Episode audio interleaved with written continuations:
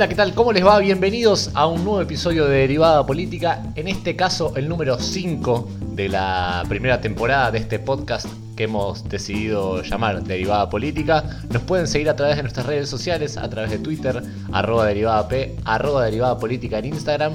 Y lo que nos trae hoy concretamente es la más rabiosa y actual realidad y actualidad de eh, los incendios del Amazonas. Lo que nos hemos propuesto acá, antes de saludar a mi querido equipo y a mis queridos compañeros, es eh, realmente entender no solamente por qué pasa este incendio, por qué causa tanta, tanta congoja, tanta trascendencia, sino también es que entendemos que hay fenómenos políticos de fondos, eh, sobre todo política económica de fondo, y que bueno, me parece que es necesario rescatar y desentrañar un poco esta, esta maraña, un poco de noticias que muchas veces no sabemos por qué pasan y bueno, en definitiva eh, tienen en vela a todo el mundo.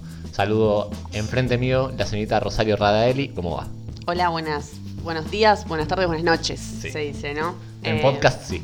En podcast sí. Eh, nada, interesante lo que, lo que se está hablando porque empiezan a surgir a partir de una noticia que llama mucho la atención, no solamente por la gravedad de la situación, sino además por la pasividad con la que se toma desde ciertos gobiernos. Entonces está bueno que pongamos la lupa ahí. Totalmente.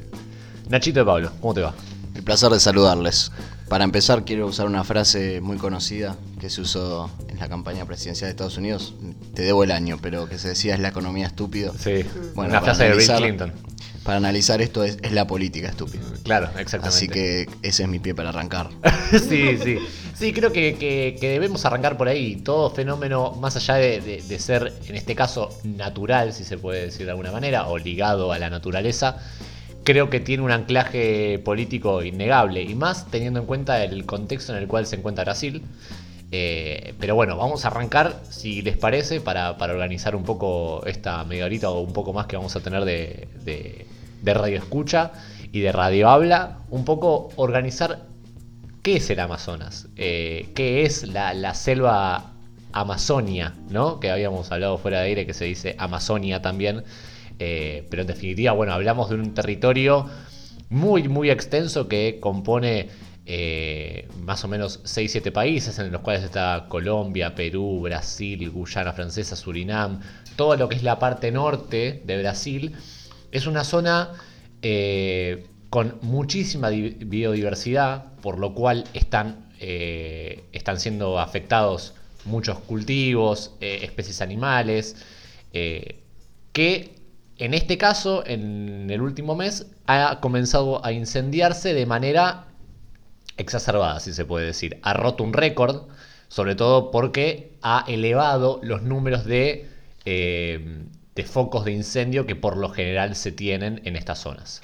A partir de eso podemos decir que es el 30% del territorio brasileño y es, es, una selva tropical, ¿no? Y a raíz de esta, esta, eh, esta selva podemos decir que es el 17% del 20% del agua del planeta, el 10% de la biodiversidad del mundo, el 20% del oxígeno de la Tierra, de ahí que se dice los pulmones del planeta, que se ha dicho mucho, y son 6.700 millones de kilómetros cuadrados de bosque. Pero también hay un montón de, como vos decías, está poblada y hay un montón de pueblos originarios ahí viviendo, entonces también, digo, me parece que algo de lo que no se habla tanto es de quiénes viven ahí, cómo viven ahí y que en definitiva es, es lo que se da en América Latina, que hay un sector de la sociedad que mm, digamos, no reconoce el Estado, por ejemplo, en Argentina el Estado argentino, ¿no? Entonces viven eh, digamos, por fuera del Estado en tanto y en cuanto no lo reconocen como tal. Bueno, pero concretamente eh, hablamos de una situación de eh, incendio de diferentes bosques forestales que por lo general son comunes. O sea, lo que, lo que hay que destacar es que es, una, es un hecho que, suele ocurrir en el Amazonas. ¿Por qué sucede? Bueno, leyendo un poco, y no somos especialistas en la materia, podemos decir que eh, la práctica agrícola y la práctica de, extracción de recursos naturales necesita muchas veces la deforestación. ¿Por qué? Porque ese suelo del Amazonas, que es muy diverso y, tiene mucha, atraviesa por muchos, muchos tipos de diferentes de, suelos, de ecosistemas, digamos, de, climas, necesita muchas veces talarse diferentes bosques, después muchas veces se vuelven a plantar, pero ¿qué pasa? Cuando uno tala un bosque, no, no es que yo talo un árbol y planto ahí, no pasa nada, no. Tengo que muchas veces incendiar ese árbol adrede, pero bueno, es un fuego la gran mayoría de las veces controlado. Hablamos en total, por lo general, de un promedio de 40.000 40 o 50.000 focos de incendio en el Amazonas a nivel general, con el objetivo de, digamos, realizar estas prácticas agrícolas, con el, con el objetivo de producir y abastecer a la, a la comunidad y a la región y al exterior con alimentos. Sí, lo que llama la atención no es tanto que se deforeste el Amazonas, sino el nivel de deforestación. Siempre hubo deforestación. Hay deforestación acá en Argentina, además, eh, por también toda la actividad agrícola. Pero en este caso tenemos un nivel de deforestación altísimo. Sí. Y Bolsonaro que parece no estar reaccionando. Totalmente. Roxy. Em, no, agregarles que es el, eh, se registraron este, este año 74.155 eh, focos de incendio, que es el más alto en los últimos siete años. Totalmente. Respecto de eso, si bien, digamos, existe un ciento, cierto parámetro para, para deforestar, digamos, es algo con lo que se convive en la economía capitalista mundial. Eh, es un tanto exagerado en el último tiempo. Sí, sí, lo que, lo que también entendemos ¿Por qué se da en este, en este contexto? A ver, un poco lo que, lo que termina pasando en Brasil, y es necesario aclararlo, es que hay una gran puja, sobre todo de poder y de financiamiento, entre lo que son los institutos que estudian el medio ambiente, que estudian eh, la, cuestión agrícola y del, y del paisaje y todo, ¿no? de la tierra, un poco lo que termina pasando es que Bolsonaro, a través de sus políticas de ajuste económico, termina de, eh, digamos, desfinanciar la gran mayoría de estos institutos y organizaciones que se encargan de estudiarlos.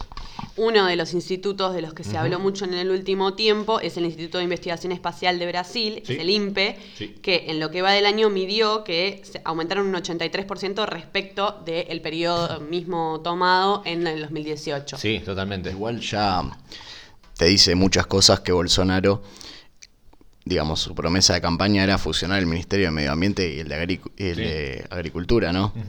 Eh, dos ministerios tan disímiles, fusionarlos me parece que es algo bastante llamativo y que también sigue un poco la línea de Donald Trump de que la mejor política ambiental es no tener política ambiental. Sí, sí, yo creo que, habiendo definido ya el, tema del Amazonas, podemos meternos eh, concretamente en cómo el, el gobierno de Bolsonaro o, por qué genera tanto, tanto ruido el, silencio justamente del gobierno que no habló sino hasta ayer, estamos grabando un día sábado, recién viernes habló Bolsonaro, tras dos semanas prácticamente de incendio desatado. sí, y eh, habló contestándole a otros líderes políticos. Sobre todo a Macron. Claro, que no, digamos, eso marca también sentirse acorralado, mm. digamos, y tener que salir a contestar. Al respecto, una pequeña anécdota. En 2012, Bolsonaro era diputado federal, fue multado por pesca ilegal por agentes medioambientales en una reserva ecológica en Río de Janeiro. Sí.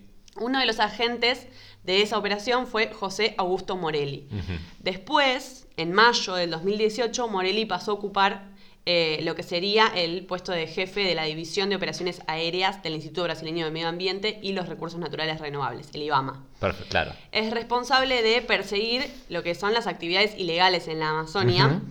Y cuando gana eh, Bolsonaro, Morelli fue destituido de su puesto y la multa que le iban a hacer a Bolsonaro por esta situación de pesca ilegal fue revocada. Sí, y concretamente, vos justo, Roxy, hablaste del IBAMA.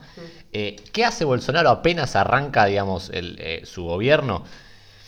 Primero, le hace un recorte al IBAMA. O sea, le empieza a bajar presupuesto al IBAMA. Punto número uno. Y segundo, además, acusa al el IBAMA, es el Instituto Brasileño del Medio Ambiente. Lo recordamos. Y además acusa al INPE, que es el instituto. El que hablamos antes. Exactamente. Eh, lo acusa de publicar datos de deforestación que son, digamos, como golpistas, si se pueden decir de alguna manera, digamos, como, eh, el poder. Y eh, además se reducen las políticas y concretamente el presupuesto para eh, dinero para fiscalización ambiental. ¿Qué es la fiscalización ambiental? Un poco lo que decías vos, Roxy, esta cosa de, eh, mirá, hay alguien haciendo algo indebido en el Amazonas, necesitamos gente que lo vaya a buscar. Bueno, tomar esos datos, toda esta cosa del pasar a información todo lo sucedido, bueno, Bolsonaro hace un claro recorte. Y esto se enmarca, y, ya te dejo, Nachito, en una política de neoliberalización absoluta de Bolsonaro. Concretamente, antes de arrancar su, gobierno, eh, anunció que preveía privatizar 147 empresas públicas, de las cuales privatizó 12 en 4 meses de gobierno. O sea, van por todo. Sí, hay que decirlo también, digamos, Bolsonaro no es que está en su momento más fuerte. Si bien mm. ha logrado pasar algunas reformas como la, como la reforma laboral, eh, la fuerza política que con la que inició Bolsonaro no es la misma con la que se encuentra ahora. en parte por economía, por un montón de cosas. Bueno, ya acarrea varios trimestres en, recesión y va, a terminar el año seguramente con una caída del PBI que ya, ya viene acarreando desde el año pasado, una caída del 2% del PBI, para, que para Brasil es algo... Es un montón. Es un montón. Nosotros, para nosotros es como eh, nada que ver, ¿no? Los parámetros que manejamos respecto de los números, sobre todo ahora en Argentina, pero para Brasil, que venía perfilándose como una potencia mundial, también un poco le dijeron, bueno, deja de crecer. Sí, totalmente, y eh, por eso es que realmente como, bueno, no me parece que Bolsonaro quisiera pasar un montón más de cosas de las que está pudiendo hacer por la, el poderío político que no tiene. Me corrijo, 0,2% de caída del PBI del año pasado hasta ahora. No, igualmente lo, lo que tiene Bolsonaro ahora que lo puso, bueno, no sé si en jaque, pero fue todo el tema de Lula, de que se conocieron los chats de Sergio Moro, que además de que fue el que puso preso a Lula, después fue nombrado ministro de Justicia por Bolsonaro y se conocieron eh, chats en los que de alguna forma se prueba que la investigación estaba dirigida. sí, por lo menos que había una intención de que Bolsonaro ganara las elecciones y de como que se dejaba entrever que había una persecución de los líderes del PT, el Partido de los Trabajadores, del cual pertenece Lula. Sí, antes de meternos concretamente por ahí en el, en el caso Lula, lo que hay que advertir, me parece que, eso hay una, hay una coincidencia a nivel global, es que el fenómeno Bolsonaro, o Jair Bolsonaro en general, no se puede explicar por fuera de, de Lula da Silva. Entonces, creo que hay que entender que este fenómeno político y económico se da en contraposición, y, su discurso más fuerte es, es un poco lo que pasa acá en Argentina, ¿no? Es que la fuerza del discurso y la fuerza política termina cobrándose a raíz de ser, de no ser lo otro, el pasado, eh, y Brasil creo que se ve un poco más eh, exponencialmente demostrado. Se pudo, digo, eh, Lula fue preso, no como en Argentina, que digo, me parece que es una sociedad, si se quiere, más movilizada. Sí eh, a grandes rasgos. Entonces, qué sé yo, que mañana caiga Cristina presa sería bastante complejo para afrontar, eh, porque el gobierno del momento debería tener mucha cintura política, cosa que no sucede ahora. Pero sumándole a todo esto que decís, también se entiende en un marco en el que un montón de procesos latinoamericanos que se fueron dando en los últimos 15 años respondieron con una derecha reaccionaria, con un discurso de balas, con un discurso de liberalización y flexibilización de la economía. Totalmente. Igualmente la política de Bolsonaro, por lo menos medioambiental, no se entiende sin la política de Estados Unidos también. Porque con Trump Estados Unidos abandona el Acuerdo de París, el acuerdo climático entre los principales países del mundo, y eh, básicamente muestra un poco de desinterés, ¿no? Un poco siendo generosos. Y Bolsonaro sigue también esa línea, como sigue, sabemos que es, tiene, no sé si afinidad, pero sigue mucho todo lo que es la política estadounidense. Se reunió con Trump en varias ocasiones. Digamos, podemos decir que es pro Estados Unidos. Sí, y también se marca, eh, un poco lo habíamos dicho al pasar, esta cosa de que el primero que sale a contestarle a Bolsonaro es justamente Manuel Macron todo esto también, recordemos, ya lo hemos hablado en un, episodio anterior, el acuerdo Unión Europea-Mercosur acá se ve concretamente materializado en que eh, puede llegar a ser un eje de conflicto. ¿Por qué? Principalmente, bueno, yo quería, o les había traído un poco lo que se produce en el Amazonas. O sea, qué tipo de productos primarios se producen en el Amazonas. Estamos hablando de café, caña de azúcar, cacao, tabaco, fruta, algodón pesca y madera, digamos. Todo eso serían productos primarios que Brasil podría exportar a la Unión Europea. Macron que dice, che, se te están incendiando, tenés 70.000 incendios en el Amazonas, yo la verdad que pongo el acuerdo de, con, el, con el Mercosur, por lo menos en duda, en jaque, y lo único que hace Bolsonaro es decir, eh, viste, salir a responderle como diciendo, ¿qué me venís a decir vos? Igualmente lo de Macron, eh, más allá de eso, yo creo que ya entrando más en el análisis político, que es aprovechó el incendio del Amazonas para dar de baja el acuerdo con el Mercosur. Sí, sí. Porque sabemos que Francia tuvo conflictos con los agricultores franceses. Francia también una sociedad muy movilizada políticamente. Totalmente. sí. Y para mí Macron lo vio y dijo, Sí, y aparte sabía que iba a tener ades- adhesión política, porque es un gobierno que está golpeado, entonces, digo, también fue una cuestión, en cierto sentido, cuando Bolsonaro lo corre diciéndole que es colonialista, que bueno, sos amigo de Trump, no sé, Sí, sí, sí. pero cuando Bolsonaro lo corre, eh, también le dice un poco, bueno, estás queriendo como tener ganancia política a partir de esto. Una cosa que fue lo primero que, que se habló eh, fue esto del Fondo Amazonia, que fue creado por sí. Lula. Eso fue lo, lo primero que los, los países europeos empezaron a amenazar con quitar el dinero de ahí. Sí. Es un fondo para justamente controlar la deforestación. lo sacaron también. Claro, eso fue, digamos, el, el primer, eh, la primera amenaza. Bueno, sacamos la guita de ahí. Y, Bolsonaro les dijo, bueno, saquen la guita, vayan a plantar árboles a No, su país. no la necesitamos, tiro. Hasta que vino esto del acuerdo después, que ya fue como más direccionado porque eh, Macron lo que dice es que los países que integran el G7, Sí. o sea, el grupo 7, Ujú. eh, van a- eh, tendrían que hacer, tendrían que tener una política más firme respecto de esta deforestación y de los, de los fuegos en el Amazonas. Totalmente. Sí, bueno, igualmente con Estados Unidos, que está haciendo cualquiera en cuestiones medioambientales, es como que, bueno, además de que tiene inmunidad, también Bolsonaro capaz se puede atajar en eso, ¿no? Pero bueno, pero más allá de eso, eh, Bolsonaro lo que tiene es una diplomacia nula, ¿no? Sí. Porque, porque además de, de todo este tema del Amazonas, se le está quemando el bosque tropical más grande del mundo, salió a chicanear a Angela Merkel. Chicanear literalmente, o sea, le dijo, bueno, anda a reforestar a Alemania. O sea, eh, además de que se se metió en las elecciones argentinas, por ejemplo, o sea, me parece que es un poco... Él y su gabinete, ¿no? También, digamos, como que se comparte el nivel de donde se ven cuestionados desde Mm. el exterior, como Trump, salen a con los tapones de punta. Sí, sí, y, y por casa como andamos, es el, yo creo que es el denominador común o el título que todos nos llevamos como... Bueno, lo hablábamos un poco, esta cuestión de, de estos intentos de multilateralismo en este mundo en el que, eh, a ver, los líderes políticos se terminan chicaneando por Twitter, Sí. ¿entendés? Sí, sí, sí. Es como una cuestión de... eh, Con Donald Trump a la cabeza. Sí. Como esta cuestión de eh, intentar armar un acuerdo que fue hiper festejado acá por Macri, que se debe haber querido matar porque hay algo que tenía para mostrar el chabón era ese acuerdo. Sí. Se po- lo hemos hablado del acuerdo y se puede estar... Noto un poquito de enojo en ese discurso, Roxy, ¿puede ser?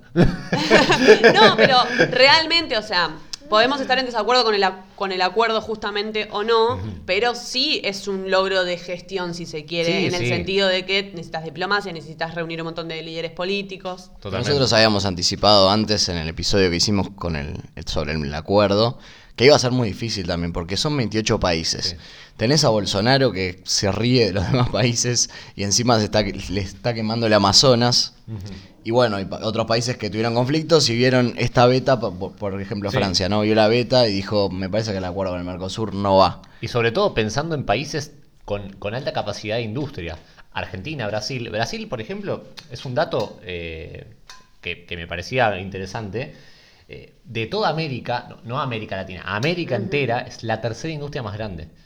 Eh, eso ya te marca la pauta de que hay algo que tenés que rever si estás imponiendo una política económica más ligado a, los bienes primarios. ¿Qué, qué produce concretamente Brasil? Eh, sobre todo es la primera industria a nivel eh, latinoamericana de automóviles. La segunda en petróleo y gas y la tercera en hierro y acero. O sea, estamos hablando de tres sectores y tres productos económicos muy, muy importantes, sobre todo para a nivel internacional. O sea, Bolsonaro no se puede atajar y diciendo, no, la verdad que eh, le quiero dar la espalda ahora a la industria para dar paso a los bienes primarios. No, la verdad que tenés una industria muy capacitada, altamente eh, productiva y que además le podés brindar al mundo, sobre todo gas y petróleo. ¿Quién, ¿Quién no necesita gas y petróleo y autos baratos además? Bueno, lo que tiene Brasil es una política de Estado industrial. Desde la di- última dictadura, Sí. cuando fue las, las Sí. dictaduras latinoamericanas, que fue la última en, en terminar, si no me equivoco, en el no- 89 o 90. O sea, Sí, fue sí, la sí. última Sí, en sí, sí, terminar. Sí, y Eh, y ahí fue como un proceso de industrialización fuerte que tuvo Brasil. a diferencia de Argentina, la dictadura militar brasilera tuvo una política fuerte de industrialización. Sí. Algo que acá no vimos. De No, no, hecho, no. hemos visto publicidades. Por eso duró tanto, o sea, por eso la- tiene cierta aceptación respecto de lo que fue. Entonces, eso genera que en ciertos sectores, y Bolsonaro es un exponente de eso, Sí, eh, estén, estén como muy amigados con la idea de, de- de gente de militar. militares en el gobierno. Sí, bueno, también hubo un montón de, de aparición militar cuando, fue- no solo creo que antes de las elecciones, sino cuando pasó lo de Lula, que había amenazas militares de que si ganaba Sí. el PT, Había un golpe de Estado. sí, también, o si Lula no iba preso y demás cosas. Bueno, Sí, el tiene una asesinato de presencia Mariel fuerte. Franco, o sea, Sí, sí, sí. eh, digo, hay un nivel o hubo un nivel de efervescencia muy fuerte en Brasil en el que ciertas cosas pasaban o pasaron sin que la prensa internacional se Sí. molestara Sí, ni demasiado. hablar, ni hablar. Bueno, igualmente, o sea, nos fuimos un poquito, pero está bueno para enmarcarlo, Sí, no, porque no. el tema del Amazonas no es que se quema porque sí, o alguien tira un fósforo y se prende fuego. No, sí, yo creo que es, la- es como el, el último eslabón de una cadena de muchísimos eslabones de, de- de- de medidas concretas que nosotros podemos ver y diciendo, mira, acá pasó esto, acá pasó lo otro. Eh, lo que hablamos de la reforma laboral, también en Brasil se viene la reforma jubilatoria, que es algo parecido a lo que se trató de hacer con la saga de FJP acá, privatizar un poco eso. También van para privatizar el correo y la casa de la moneda en Brasil. O sea, Sí. esos son, por ejemplo, los tres principales focos concretos de acción más inmediata para el gobierno brasilero. También está bueno pensarlo en términos de, bueno, es el paquete con el que vienen estos gobiernos de derecha, ¿no? Sí. Eh, reformas a nivel laboral, de flexibilización, pero también algo que me parece que están descuidando respecto a las plataformas eh, que son ecológicas o ecologicistas, si se quiere. Sí. Como, bueno, evidentemente hay un cierto parámetro en la sociedad de que eso ya no puede quedar afuera de la discusión política. Sí, Digo, como acá en Argentina sucedió que el feminismo atravesó todas las plataformas políticas, o al menos intentan los papeles hacerlo, me parece que este nuevo debate, que en realidad no es nuevo, pero, pero sí se está viendo más, digamos, a nivel social en la discusión, eh, es parte también de lo que los gobiernos de derecha no están como pudiendo encontrar de la vuelta, porque vos fíjate, ¿quién iba a decir que después de que asesinaran a una concejala, de que, o sea, de la cantidad de cosas que le pasaron a, a- a A Bolsonaro. En su presidencia, que tuviese un opositor preso, eh, es el medio ambiente lo que lo Sí. lleva a ponerle el ojo en su presidencia. Y no solamente, y no solamente eso, Rock, sino también la respuesta, que, que vol- volvemos a reiterarla, la respuesta de él, que tiene algo de, realidad, porque concretamente hablamos de, una, de, un, de un año que fue esencialmente seco para Brasil, que por eso digamos, la, la- la sequedad de- del año 2019 fomenta un poco la, la, digamos, eh, los focos de incendio. Pero en definitiva, digo, es algo que no te podés correr así tan, tan fácilmente. Y las bajas, precipita- bajas preci- precipitaciones que tuvo Brasil, eso también quería decir. Sí, lo que es un tema muy complejo este del Amazonas, porque entran en juego muchas cuestiones. Por ejemplo, el tema alimentario, que es un tema que no se discute. Acá en Argentina no se discute, eh, no nos interesa lo que comemos, básicamente. Pero digo, en países así tan agrícolas o con una agricultura muy fuerte, tenés estos debates, porque vos tenés que producir más para exportar, tenés que producir, eh, no, no te digo en serie, pero tenés que producir mucho, y en algún momento, digamos, el límite se vuelve difuso, ¿no? Sí. Y hay gente que empieza a deforestar para tener más terreno, para, y porque necesitas dólares, es como un círculo vicioso sí, sí, y sí. bastante perverso. Sí, es, a respecto de eso, digo, eh, se habla muy poco en Argentina de la soja transgénica, por ejemplo, Sí. una problemática que tenemos, pero también, aparte, la legislación ha quedado vieja respecto a eso. Sí, Entonces, digo, por eso, volviendo a esto de eh, las plataformas ecológicas de los partidos políticos que eh, se vuelve como, como importante y me parece que la sociedad está más preparada que la clase política muchas veces en ese Ni sentido. hablar, ni hablar. Porque se informa, porque Sale a la calle. Sí, aparte, Twitter, digo, fue un reflejo de. Está bien que no se puede, no se puede trasladar Twitter a, A la realidad. a la- Pero es un microclima. pero hay como un microclima de, de gente que, que estaba metida en el tema y que al toque mundialmente fue tendencia eh, y, y Sí, se sí, armaron movilizaciones, digo. Sí, el tema también me parece que no pasa por personas. básicamente. Es un tema de sistema. Sí. O sea, tu sistema de producción te lleva necesariamente a destruir el medio ambiente y no hay, eh, digamos, no hay reflexión alguna sobre esto. Sí. Porque, por ejemplo, Evo Morales, que te mandó un avión a, a apagar el fuego, entre comillas, porque tampoco con un avión solo no va a poder, pero una ayudar, digamos. digamos, también tiene quejas eh, de los sectores ambientalistas en Bolivia por la deforestación. Sí. Entonces es un tema más de que hay que marcarlo a nivel más global, más sistémico. Sí, yo creo que el denominador común o el título de todo esto es el sistema capitalista tiene esta clase de contradicciones o por lo menos esta clase de focos de En incendio. realidad no es ninguna contradicción, es eh, hacemos mierda mientras, en tanto y en cuanto se consiga la mayor tasa de ganancia posible. eh, Acá no decimos de malas eso. palabras, Roxy. Sí, lo, lo que yo discutía mucho era cómo, cómo se sale de esto, ¿no? Porque por un lado está la vida individual, pero en realidad la vida individual tampoco alcanza. No, no, es, es apelar a, a procesos económicos, creo yo, antes de, de darte paso, Roxy, creo que a procesos económicos más sustentables. Y sustentables me parece de una manera más holística, ¿no? Pero en el sentido de pensar, esto lo tengo que hacer a largo plazo, no es, bueno, hoy como, hoy estos próximos 10 años como, no, es ver que, que este suelo va a Para ser mí nuestro. el problema está justamente ahí, que la gente no come. Mm. O sea, es una falacia que estamos todos Además. comiendo. Claro, o sea, es una falacia que estamos todos comiendo y, Mm. eh, bueno, eh, estamos haciendo mierda el medio ambiente. No, es, hay un montón, o sea, la- de la población mundial hay un montón de gente que es pobre, pobre, de que no come y, eh, Y se, y puede, y se además... puede alimentar encima, con todo lo que se produce, se puede alimentar a todas las personas pobres Sí, del el, mundo. el nivel de producción nunca fue más alto. Claro. O sea, hay para tirar para arriba. Como Eso, eso, eso igual tiene, eso, digamos, podríamos darle a derecha a Bolsonaro que el, el gobierno brasileño está produciendo a niveles impresionantes. Sí, No, pero la no, desigualdad pero- es alta igual. Sí, claro, Pero eso digo. siempre, o sea, es un nivel- acá en Argentina también, digo, se, se ha venido aumentando la producción por, por las nuevas formas de producción que podemos discutir que no son tan buenos en realidad. Sí, obvio. Pero a nivel cantidad, Sí, la implementación de la, sol- de la, de la tecnología respecto de la soja transgénica, esto que decía yo, eh, es como sí, te, te vuelve más, comillas, productivo. Ahora, es, es cierto que ahí tenés ¿A un costa de debate. qué? Claro, ¿a costa de qué? No es que le estás dando de comer a todo el mundo, eso es. Exactamente. pero de todas formas, a ver, en un país como el nuestro, que también produce eh, productos agrícolas, necesitas exportar para tener dólares que después se los pones en la economía, puedes generar puestos de trabajo, o, eh, no sé, redistribuir, ayudar a los que menos tienen. O sea, Sí, es todo un lo que círculo termina- perverso. Lo que termina pasando es que, digamos, y dado la- digamos, la- el recorrido histórico que hemos visto, termina pasando que los sectores primarios de la economía no, digamos, no ven más que su propio ombligo. Entonces, también es, es como la necesidad tiene que dar hereje, en parte, y también te tenés que encontrar con la realidad de que eso puede producir alimento, pero ese alimento, por lo general, son bienes, sobre todo pensando en un contexto latinoamericano, son alimentos que por lo general, o, productos que Europa o Asia no tiene, por ejemplo. Entonces necesitas vender y sos el mejor postor en esa, en esa venta y lo vas a vender lo más caro posible y te vas a sacar su tu propio rédito. Ahora, es el sistema capitalista lo que tiene es, es eso un poco. Digamos.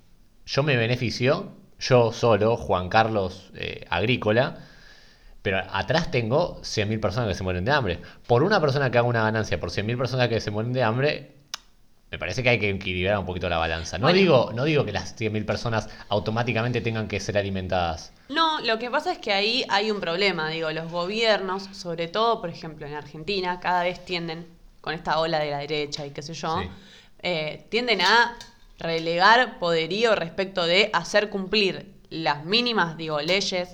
nos, nos pasa en Argentina que no se le puede poner retenciones al campo porque, eh, digo, Macri no le puede poner retenciones al campo en un año de ele- de elecciones ni, ni Sí. en ningún otro. Sí, sí. Acá tuvimos la 125 y locao patronal. O sea, en ese sentido, los, los estados no tienen la fuerza suficiente como para hacer a este sector primario de la economía retroceder algo. Sí, totalmente, Sí, totalmente. igualmente, de, a ver, el Estado ha venido avalando todos los años todo este modo de producción, ha festejado las cantidades cosechas récord y demás de soja transgénica, por ejemplo, no sé. Que es lo que después le tenés que vender a China para tener dólares. O sea, es todo, todo, por eso digo, es un círculo vicioso y además no nos interesa lo que comemos en general. No. Porque vos ves otros países que tienen otras políticas, no sé, no te digo una super política de todos eh, comprando informados, ¿no? Sí, Pero por lo menos tienen stickers en los alimentos, por ejemplo. Sí, Sí. como Chile, por ejemplo. Como Chile, Chile tiene etiquetas respecto de está bien, no te dice glifosato tanto, Mm. pero hay una política respecto de... Es lo menos que puedes hacer. Claro, lo mínimo indispensable que es, por ejemplo, en Argentina que tenés la tabla nutricional atrás. Bueno, eso lo sabe leer muy poca gente. Sí. Y en, en Chile tiene, bueno, alto en sodio, qué sé yo. Hay debates al interior Sí, obvio. eh, respecto de cuánto funciona eso, eh, respecto de que dice carbohidratos y la gente es como carbohidratos o no. sí, Pero son políticas que están destinadas a probarse y ver cómo funcionan. Sí. Todo esto lo, lo traigo a colación por el tema de que se estuvo discutiendo mucho, sobre todo en redes sociales. Che, pero vos te quejas del Amazonas, pero comes carne. O sea, Sí. que no es, o sea, es como un reduccionismo demasiado, totalmente, demasiado totalmente. reduccionista. Es de Twitter, igual. Sí, Va, me parece a mí. No de Instagram. Bueno. Las dos cosas. Pero es de la red social, me, me Sí, refiero sí. a que si vamos a tener un debate real sobre qué políticas hay que tener para cuidar al medio ambiente, no puede quedar en un... No, sí. de- vos desde tu lugar deja de comer, deja de comer carne. La verdad es que, digo, podemos debatirlo más adelante, pero es esto que yo decía, esa cuestión de, bueno, ¿comen todos? No, entonces, a un pibe desnutrido, ¿le puedes decir... Sí, totalmente. No, no le puedes decir que... En, última, como- en última instancia es eso. Se puede hablar de esta cuestión de lo que significa la producción de carne en Argentina, lo que significa la producción de carne en Brasil y, y las diferentes, eh, si se quiere, eh, ese, ese sector primario de la economía y lo que genera. Ahora, hay problemas que son de solución ya, de Sí, necesidad inmediata. inmediata, que tampoco se están cumpliendo. Digo, tampoco se van a mejorar si, no sé, 20.000 personas dejan de comer carne. Sí, ni hablar. Además, me parece que, que trasciende un poco, y ya, ya cerrando este capítulo, eh, creo que trasciende un poco el mero hecho de, de nuestra acción individual. Creo que la acción individual se corta en tanto y en cuanto llega a un límite de la acción política. Y que creo que la acción política se ve materializado necesariamente en una, en una acción gubernamental y estatal. Entonces, si, digamos, desde mi lugar yo no como carne o, practico el veganismo o soy vegetariano, me parece bárbaro, digamos, eh, cada, cada postura es totalmente respetable en tanto y en cuanto no viole los derechos de otro. Ahora, si la práctica política, y me refiero concretamente a políticas de Estado, a vos no te importa, y bueno, me parece que hay un desfasaje. Y que creo que uno no puede hacerse el sonso en ese sentido y decir, bueno, che, mirá, la verdad que, no sé, yo soy vegano, qué sé yo, pero bueno, después que haga el gobierno me, me importa muy poco. Y no, me parece que eso tiene que venir aparejado, ¿no? De una, de una práctica política. No digo de salir a marchar por cada medida que tome el gobierno, pero sí, no, ¿no? Está en esos sectores exigir políticas públicas Sí. que respeten o plantear el medio debate, plantear sí. el debate, digamos, si el debate se da en redes sociales y se da nada más que ahí, evidentemente hay un problema, porque si no, digamos, si no se traslada a la, a la arena política y a la arena eh, civil, ahí porque tenés es la herramienta para transformar también. Es que es eso, digo, el que, el que piense que la política es solamente cuestiones partidarias se está equivocando, porque ahí, digamos, caes en la, caes en la trampa, justamente la trampa ideológica, si se puede decir, por no, no- no ponerme demasiado marxista, pero bueno, en, en definitiva, la arena política es para la transformación social. Sí, eh, o sea, está buenísimo lo que pasó de que empezar a discutir y demás. Así que podemos discutir, no sé, si comemos demasiada carne, si hay que comer menos. Siempre va a haber gente comiendo carne, a ver. Está buenísimo el debate, pero por eso hay que partirlo, hay que marcarlo en algo político, pues si no, Totalmente. termina siendo, bueno, vos tenés la culpa por comer carne. Sí. Pará, pará, déjame en paz. no hice No, nada. y pará. aparte, digo, después se votan gobiernos que se han, eh, se han apartado de acuerdos eh, mundiales. Estados Unidos ha fallado en el, en el Tratado de Kioto desde hace miles de años. Eh, como hay una cuestión ahí de también darse cuenta que, bueno, si yo quiero que se respete el medio ambiente, le tengo que exigir a la figura política que me representa Sí. que lo tenga, que tenga por En lo agenda, menos sí. algo en agenda. Sí. Algo, lo mínimo para arrancar y después se seguirá el debate. Bueno, Bolsonaro tenía en agenda, tenía fusionar el Ministerio Agrícola y el de Medio Ambiente, una locura total. Y después, bueno, no sé si lo había prometido en campaña, pero lo que él ahora hace es eliminar la demarcación de tierras que tenían los pueblos originarios. Claro. Lo cual da cuenta de sus prioridades también, de hay creo que 350 pueblos originarios dentro del Amazonas y lo eliminó para que esas tierras, o sea, tenían sus tierras marcadas, demarcadas, eliminó eso para que se pudieran usar esas tierras para producir. Sí, totalmente. Pero bueno, pasada prácticamente la media hora, creo que estaremos cerca de los 40 minutos de programa, eh, que es el límite que nos ponemos. Le, bajamos la presión a un nuevo episodio que ha sido muy caldeado. eh, para, para el debate que nos, que nos trajo esta, esta rabiosa actualidad, que entendemos necesitábamos una vuelta de tuerca más y analizarlo desde un panorama mucho más eh, abarcativo que simplemente un solo foco de incendio. ¿Vos Eh, comes carne, Tony? Yo como carne, sí, sí, sí. Todo dicho. Bueno, les mando un abrazo a todos los que nos están escuchando. Te mando un abrazo a vos, Nachito, gracias por los mates.